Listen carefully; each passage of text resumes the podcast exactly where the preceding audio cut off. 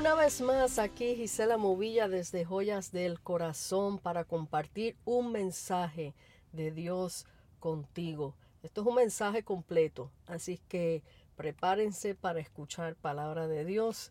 Eh, este mensaje lleva por título Dentro de la voluntad de Dios y fuera de su voluntad.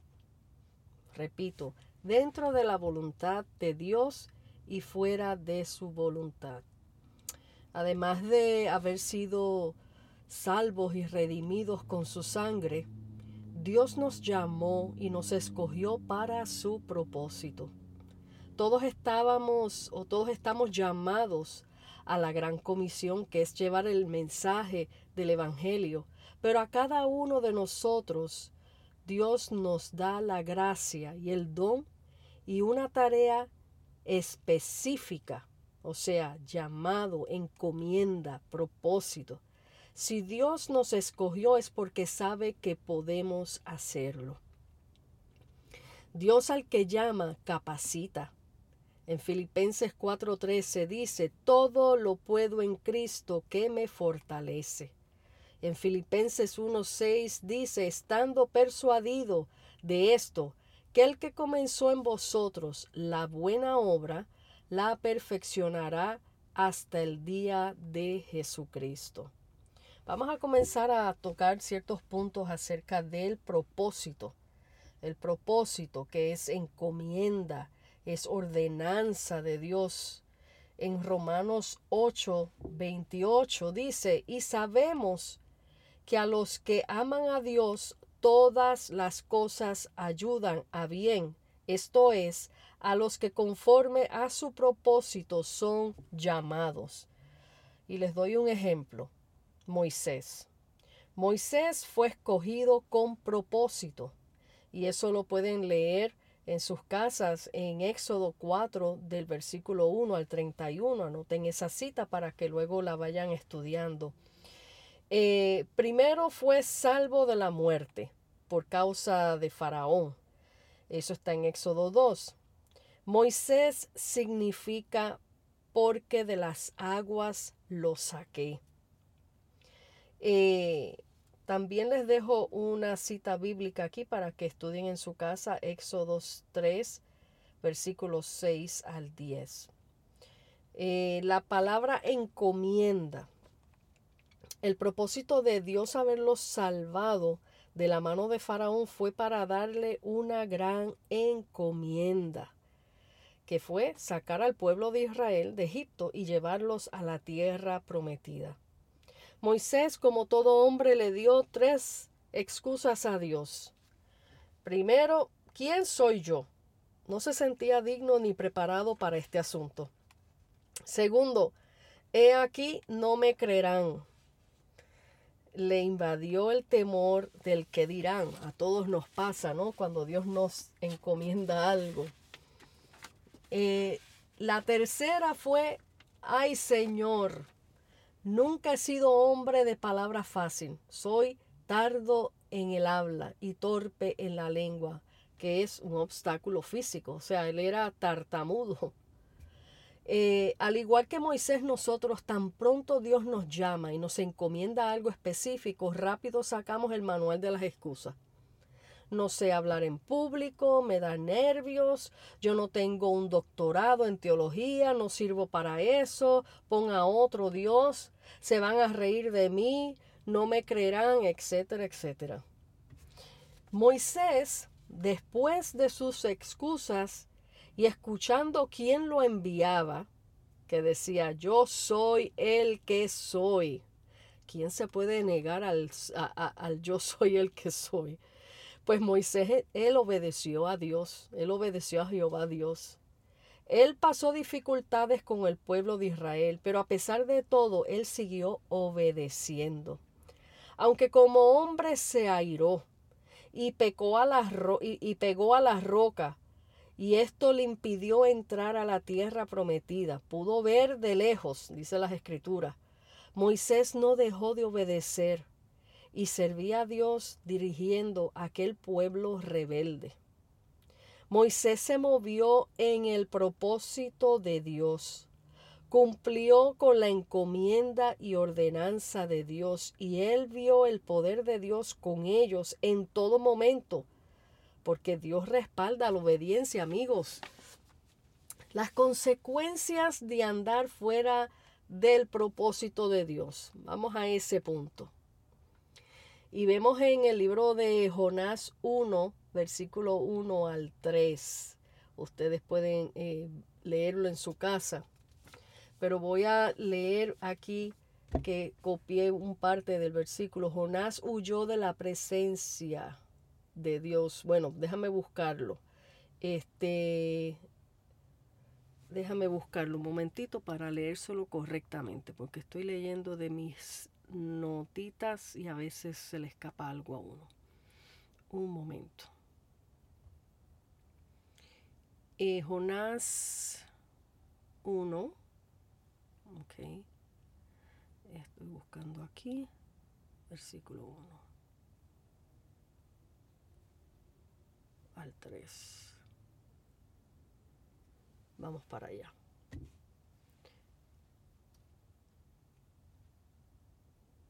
Un momento que me lo están dando en inglés.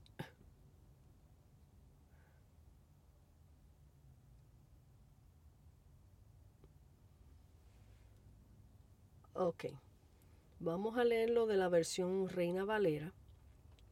Y dice, vino palabra de Jehová Jonás, hijo de Amitai, diciendo, levántate y ve a Nínive, aquella gran ciudad, y pregona contra ella, porque ha subido su maldad delante de mí. Y Jonás se levantó para huir de la presencia de Jehová a Tarsis y descendió a Jope, y halló una nave que partía para Tarsis, y pagando su pasaje entró en aquella en ella para irse con ellos a Tarsis, lejos de la presencia de Jehová. Qué grave error. Entonces, eso fue lo que hizo Jonás. Dios le dio una encomienda y huyó Jonás de la presencia de Dios. ¿Quién puede huir de la presencia de Dios? absolutamente nadie. Pero entonces dice la palabra que las consecuencias de Jonás fueron estas. Vamos a ir más adelante. Y eso viene siendo las consecuencias de estar fuera del propósito de Dios. Y aquí puse mis notas, no solo se afecta a uno, sino se afecta todo a tu alrededor. Se afectan personas que no tienen nada que ver con tu propósito. Esto es impresionante, porque a veces pensamos, no, eso es, eso es Dios, eso es este eh, Dios conmigo y yo con Dios y nadie más tiene nada que ver. Pero si tú estás parado en el lugar incorrecto, en el tiempo incorrecto, alrededor de las personas incorrectas, tú estás afectando todo a tu alrededor, no solamente tu vida. Y esto, esto es clave porque ustedes saben que cuando Jonás tomó esta decisión de huir de la presencia de Dios para irse a Tarsis, afectó a todos los que estaban en la nave con él. Ahí está la prueba de lo que les estoy explicando. Afectó todo. Dice en el versículo, vamos a más adelante, déjame ver, aquí en el versículo, estoy subiendo acá, un momento. Eh, vamos para el versículo 4 y 5. Ah, un momento. Ok, el 4 y 5. Una vez que Jonás eh, se fue, trató de huir de la presencia de Dios, miren lo que dice el versículo 4 al 5. Pero Jehová hizo levantar un gran viento en, en, el mar y hubo en el mar una tempestad tan grande que se pensó que se partía la nave. Miren, yo no quiero estar en esos zapatos de Jonás. Pobre gente que estaban ahí. Es como dice ese refrán, pagando justos por pecadores. Ahí todo el mundo llevó por culpa de uno. Yo me imagino esa tempestad que se levantó para decir la palabra de Dios que esa nave se sentía que se iba a partir. Ahora imagínese usted el poder de Dios manifestándose ahí con ira por la desobediencia de Jonás. Dice más adelante, se levantó eh, y hubo en el mar una tempestad tan grande que se pensó que se partía la nave. Y los marineros tuvieron miedo y cada uno clamaba a su Dios. A ellos tenían sus propios dioses allá. Cada uno clamaban a su Dios porque ellos estaban espantados, no sabía qué estaba pasando ahí. Y echaron al mar los enseres que habían en la nave. O sea, ellos estaban vaciando la nave para ponerla más liviana para no acabarse de hundir. Y para descargarla de ellos. Pero Jonás había bajado al interior de la nave. O sea que eh, eh, hasta se había escondido adentro de la nave. Jonás sabía lo que estaba pasando.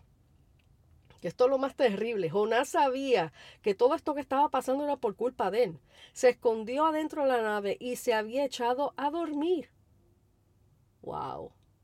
Y el patrón de la nave se le acercó y le dijo, ¿qué tienes, dormilón? Tremendo. ¿Qué tienes, dormilón? Levántate y clama a tu Dios. Quizás Él tendrá compasión de nosotros o no pereceremos. O sea, eh, eh, ellos se dieron cuenta que aquí algo estaba, algo estaba mal. Y ver al otro, ahí él se delató, al echarse a dormir delante de los demás, él se delató y dice, si este no le importa, es que este sabe, imagino yo, este, este, ¿qué le pasa? Se está partiendo la nave en dos y este no le importa, este, se está escondiendo, vamos a ver. Y, y, y lo tuvieron que, que jamaquear para decir, oye, ora.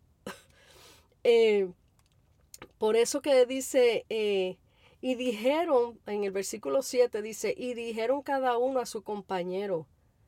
Fíjense cómo se dieron cuenta que ahí había algo que no andaba bien.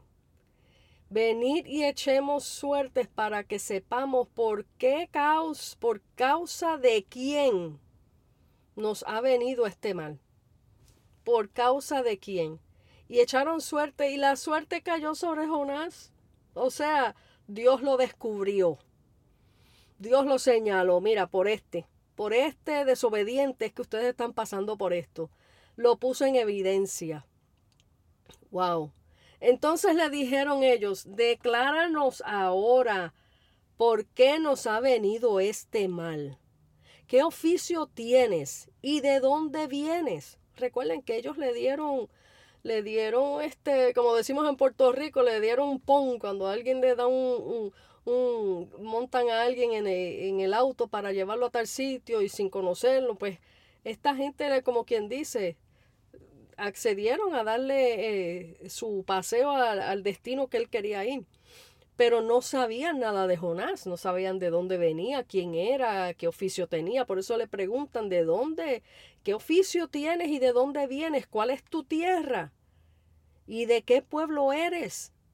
Y él les respondió, soy hebreo y temo a Jehová, Dios de los cielos. Oiga, para decir temo a Jehová, ¿por qué no hizo caso en primera, en primera en, la, primera, la primera encomienda que el Señor le dio.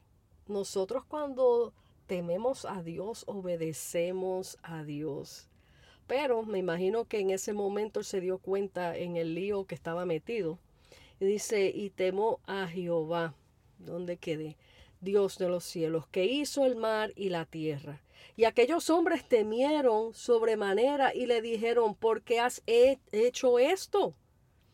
Porque ellos sabían que huía de la presencia de Jehová, pues él se lo había declarado, o sea, él confesó ahí. Y le dijeron, ¿qué haremos contigo para que el mar se nos aquiete? Porque el mar se iba embraveciendo más y más, o sea, yo no quiero estar ahí, señores, sobre todo que yo no, no nado ni a la orilla del mar. Eh, me imagino que espanto estar en esa escena. Y él les respondió, tomadme y, echad, y echadme al mar, y el mar se os aquietará, porque yo sé que por mi causa ha venido esta gran tempestad sobre vosotros. Y aquellos hombres trabajaron para hacer volver la nave a tierra, mas no pudieron porque el mar se había embravecido más y más contra ellos. Entonces clamaron a Jehová y dijeron, Te rogamos ahora, Jehová, que no perezcamos nosotros por la vida de este hombre, ni ponga sobre nosotros la sangre inocente, porque tú, Jehová, has hecho como has querido. Ellos reconocieron que todo ese movimiento que estaba pasando ahí era la mano de Dios. Y tomaron a, a Jonás y lo echaron al mar, y el mar se aquietó de su furor. Y temieron aquellos hombres a Jehová con gran temor y ofrecieron sacrificio a Jehová e hicieron votos. Vamos a dejarlo hasta ahí. Hasta ahí. O sea, ahí vemos cómo es clave que cuando nosotros andamos fuera de la voluntad de Dios, todo a nuestro alrededor se afecta. Se afecta. Y yo les voy a testificar brevemente, sin mencionar nombre por respeto. Eh, y voy a prender, yo estoy grabando desde mi auto, señores, pero voy a prender el carro porque, aunque haga un poco de ruido, acá, perdonen. Este, porque tengo calorcito, tengo que poner el aire. Vamos aquí. Les voy a testificar algo para que ustedes vean cómo es el Señor y, y wow, esto pasó hace muchísimos años. Yo trabajaba eh, en una escuelita en aquellos tiempos. Una escuelita de esos como eh, para bebés. decimos aquí daycare o este. Y bueno, trabajaba en esa escuelita, era una escuelita cristiana. Y yo recuerdo, yo estaba como quien dice, mis primeros añitos ya, eh, no sé cuánto tiempo ya yo tenía, bueno, no, no tenía mucho tiempo, sino como un año y pico ya estaba reconciliada con el Señor. Y este, bueno, todos los dones del Espíritu y como el Señor ya me había bautizado de niña a los 12 años con el Espíritu Santo y todos esos dones, pues se volvieron a activar porque acuérdense que eso es un regalo que Él no quita. Pero ya una vez volviendo al Señor, todos los dones se volvieron a activar, la cual, pues, uno de esos es que Dios te habla y, y tú escuchas la voz de Dios claramente. Pero esa fue mi primera experiencia después de haber vuelto a los caminos del Señor, donde el Señor empezó a ponerme eh, en acción, como decimos. Y recuerdo muy bien que yo fui casi de las últimas eh, maestras que salimos de la escuelita y ya eh, porque me quedé ayudando a limpiar unos salones y bueno, era yo y, y la principal de la escuela, creyente también. Yo me meto al carro y cuando la principal se quedó en su oficina, yo me meto al carro y cuando voy a prender el auto, me sorprende el Señor y me habla claramente y me dice, sal del auto y ve a donde eh, la sierva, no, porque no puedo mencionar el nombre, ve a donde la sierva y dile que ella está fuera de mis propósitos. Cuando viene esto, que me habla esto el Señor, a mí me dio un susto en mi corazón. Y yo dije, Gisela, te estás volviendo loca. ¿Qué es este pensamiento? Porque vino, el Señor habla al corazón y habla como en el pensamiento y también te habla con voz audible. Pero en este caso era hablándome al corazón juntamente con el pensamiento, una cosa bien fuerte. Y yo apenas estaba comenzando a conocer a esta señora. Y ella tenía una reputación de un buen testimonio y, misionera y bueno, un montón de cosas. Y eso a mí me impactó y me dio susto. Y yo, y yo empecé a, a no a dudar, sino como a quería estar segura que era lo que yo estaba escuchando. Y yo dije, Señor, yo no puedo hacer esto, como yo voy a ir a decirle a esa señora que es misionera, que es esto, que es lo otro, y, y, apenas la conozco, ¿seré yo? ¿Será mi mente? ¿Cómo es posible?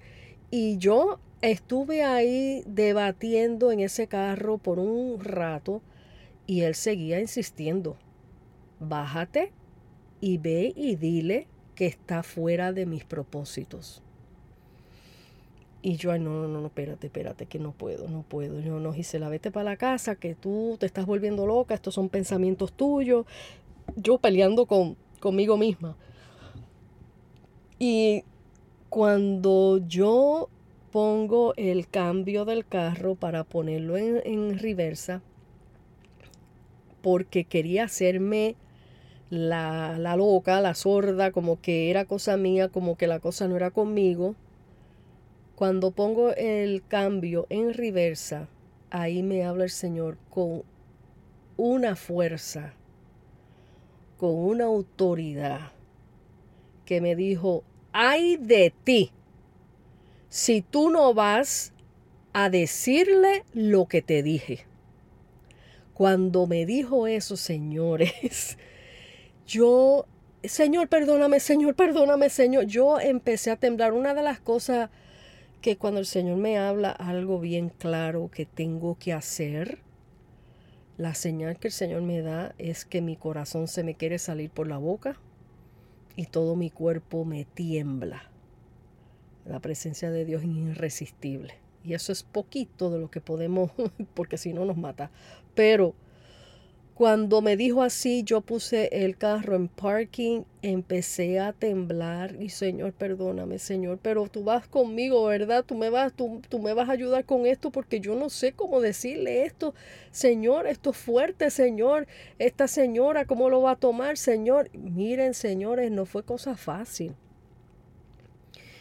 Me tuve que bajar, ya estaba oscureciendo, así de rato yo estuve en ese carro eh, debatiendo ahí la situación. Me tuve que bajar y mis piernas temblaban. Yo llegué a la oficina, le toco a la puerta y ella me mira sorprendida. ¿Y tú todavía estás aquí? Y yo sí, es que es que te tengo que decir algo de parte del Señor, pero yo estaba que temblaba. Ah, pues dime, dime, porque es una mujer que el Señor le habla también. Y ella muy contenta, pues dime, dime. Y yo se lo dije, pero traté de, suavizarle un poco el mensaje, porque imagínense, soy empleada de ella y, y, y el mensaje no era fácil. El mensaje no era fácil, pero obedecí. Y le dije, cuando le dije, perdona, pero te tengo que decir este mensaje de parte del Señor, no me dejó salir y, la manera que me lo dijo, me dijo, ay de mí si me movía de aquí y por eso estoy aquí. Pues dime muchacha, dime. Y cuando le dije, el Señor me dijo que usted está fuera de sus propósitos, esa mujer abrió los ojos de espanto. No, no le gustó el mensaje, obviamente no le gustó el mensaje, obviamente, pero lo dije y obedecí al Señor. Ah, bueno, está bien. Y bueno, yo cumplí y me fui. Cumplí y me fui. Para hacerte el cuento largo, un poquito corto de este testimonio, después la guerra fue declarada mi vida. el tiempo que estuve trabajando ahí, obviamente. Pero Dios confirmó esa palabra que trajo. Dios confirmó esa palabra que trajo. Porque con el propósito que esta persona había venido a la escuela era porque quería arreglar en la escuela, quería salvar la escuela de ciertos problemas y Dios no la había mandado a hacer eso al fin y al cabo yo me tuve que ir de la escuela y qué sé yo, y, y después al tiempo yo pasé por allí y vi que la escuela había quedado hecho un desastre. Lo que ella en su buena intención quería hacer, no lo logró porque tal como dijo el Señor, ella estaba fuera de sus propósitos. Eh, cuando el Señor da un mensaje, amigo que me escucha, hermano, creyente que entiende de estas cosas, cuando el Señor da un mensaje, no importa cuán difícil, cuán fuerte sea, cuán fuerte sea, hay que darlo. Porque nosotros eh, nos debemos a Dios, no a los hombres. Y a veces queremos congraciarnos con la gente para caerle bien a todo el mundo y, y, y hay casos que se dan mensajes muy bonitos para caerle bien a la gente, para que me abran puertas, tengan mucho cuidado. Tengan mucho cuidado. Es mejor estar a cuentas y estar del lado bueno, que es de parte del Señor, a estar de parte de los hombres. Cuando Dios me da mensajes proféticos para dar, no todos los mensajes suenan bonitos, pero yo los doy como Él me los da. Y después Dios se encarga de dar eh, la evidencia de lo que Él habló. Y este, volviendo a eso de Jonás que estaba fuera de la voluntad de Dios. Y quería dejarle este testimonio como son vivencias que nosotros tenemos como hijos de Dios, experiencias que, que las aplicamos a, como ejemplo a estos mensajes. Así que ustedes saben el resto de la historia de Jonás, que tuvo que parar eh, en, el vientre de un pez y todas estas cosas, pero, pero eh, aquí vemos que cuando un creyente que sabe que ha sido llamado con propósito a algo específico y se hace de la vista larga, como que la cosa no es conmigo, no se librará de consecuencias aunque no somos indispensables, Dios puede escoger a otro dispuesto, pero negársele a Dios es cosa seria. El llamado de Dios te va a perseguir, te va a perseguir. Gloria a Dios.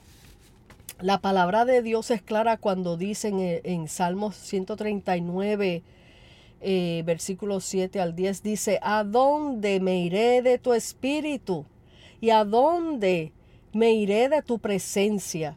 Si subiere a los cielos, allí estás tú. Y si en el Seol hiciere mi estrado, he aquí, allí tú estás. Si tomares, si tomares las alas del alba y habitar en el extremo del mar, eh, aún allí me guiará tu mano y me asirá tu diestra. No nos podemos esconder de la presencia de Dios. Cuando tú le has dicho que sí al Señor a una encomienda, más vale que la cumplas. No la dejes a media. No la pongas en pausa hasta que a ti te convenga volverlo a retomar.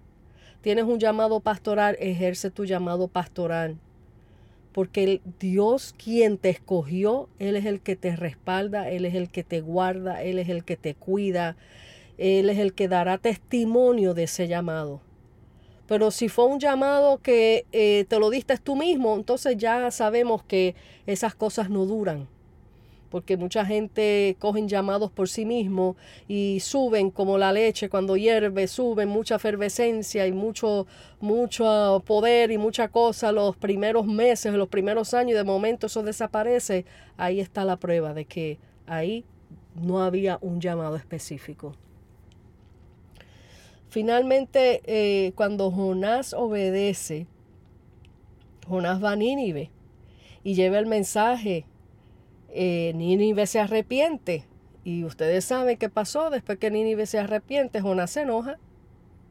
Porque después que anuncia aquel juicio no pasó nada.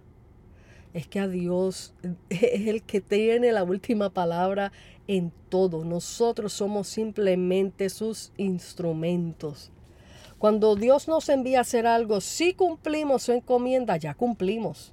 El resto le toca a Dios. No somos eh, nosotros los que determinamos lo que debe de suceder, de cómo o dónde. Dios hace como quiere, con quien quiere, cuando Él quiera. Volvamos a ubicarnos en el propósito de Dios. Si Dios te llamó para algo específico, hazlo. No cuestiones a Dios, seamos obedientes, aunque el mundo se levante en contra nuestra, porque eso pasa. Nosotros no le rendimos cuenta al mundo, sino a Dios. Es triste ver a un ministro de Dios fuera del propósito de Dios. Yo fui hace años testigo de esto. Y, como, y, esto es eh, testigo de esto, de lo que le acabé de testificar. Yo en el momento actué como Moisés. Señor, pero ¿quién soy yo para decirle esto a un ministro de tantos años?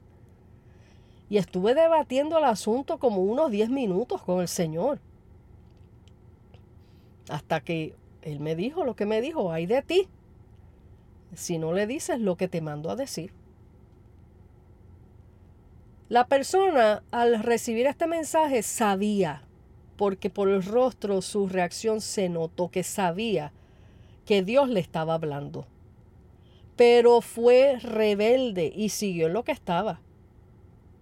Y como les dije, luego me hizo la guerra, así como Faraón con Moisés. Todo a nuestro alrededor se afectó por consecuencia de su desobediencia. Pero Dios comprobó lo que había dicho, lo que había dicho él, que, fue cierto. Gloria a Dios. Y ya casi para cerrar. Dios tiene un tiempo perfecto, un lugar preciso y la gente correcta para su propósito.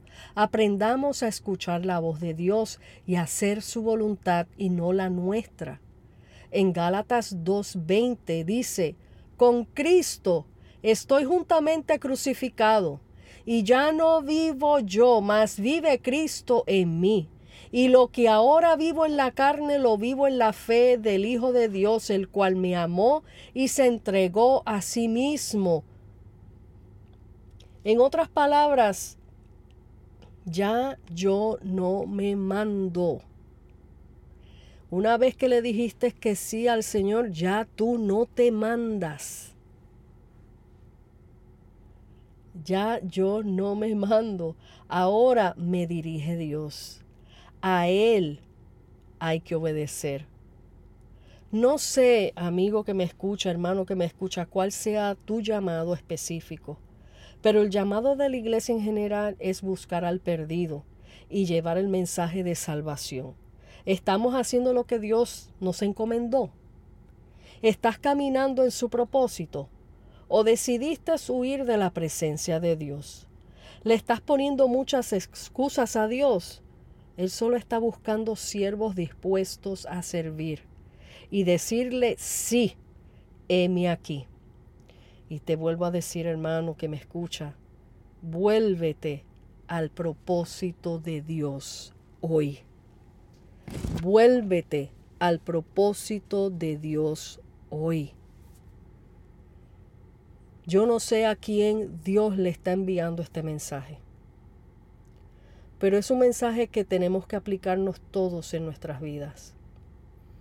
Y escudriñarnos y decirle al Señor, Señor, yo estoy cumpliendo con la encomienda que me diste. Señor, yo estoy obedeciendo. Señor, yo lo estoy haciendo como tú me dijiste. Porque una cosa es hacer algo, empezar una encomienda de parte de Dios, pero hacerla a tu manera. ¿La estás haciendo como Dios te dijo que la hiciera o la estás haciendo a tu manera? Presta atención a este mensaje que el Señor te está dejando aquí hoy. Todos necesitamos humillarnos delante de la presencia del Señor y decirle, Señor, perdóname si yo lo hice a mi manera. Señor, perdóname si yo puse un lado el llamado que tú me diste. Señor, perdóname si yo dudé de tal llamado. Señor, perdóname si yo dudé de tal palabra que fue enviada a mi vida y porque no me gustó la puse un lado. Tenemos que ponernos delante de la presencia del Señor y humillarnos y retomar ese trabajo que el Señor te viene dando y llamando de hace tiempo y que quizás lo pusiste en pausa. Quiero hacer una oración en este momento por ti, por todos nosotros, porque necesitamos que el Señor nos ayude. Señor Jesús, en esta hora yo te doy gracias. Te doy gracias por este privilegio de permitirme traer este mensaje tuyo para todo aquel que está escuchando en este momento. Señor, comenzando por mí, te he pedido perdón, te pedimos perdón si en algo te hemos ofendido. Te pedimos perdón por toda desobediencia en cuanto a cualquier encomienda que tú nos hayas dado. Señor, ayúdanos a retomar lo que tú has puesto en nuestras manos para hacer.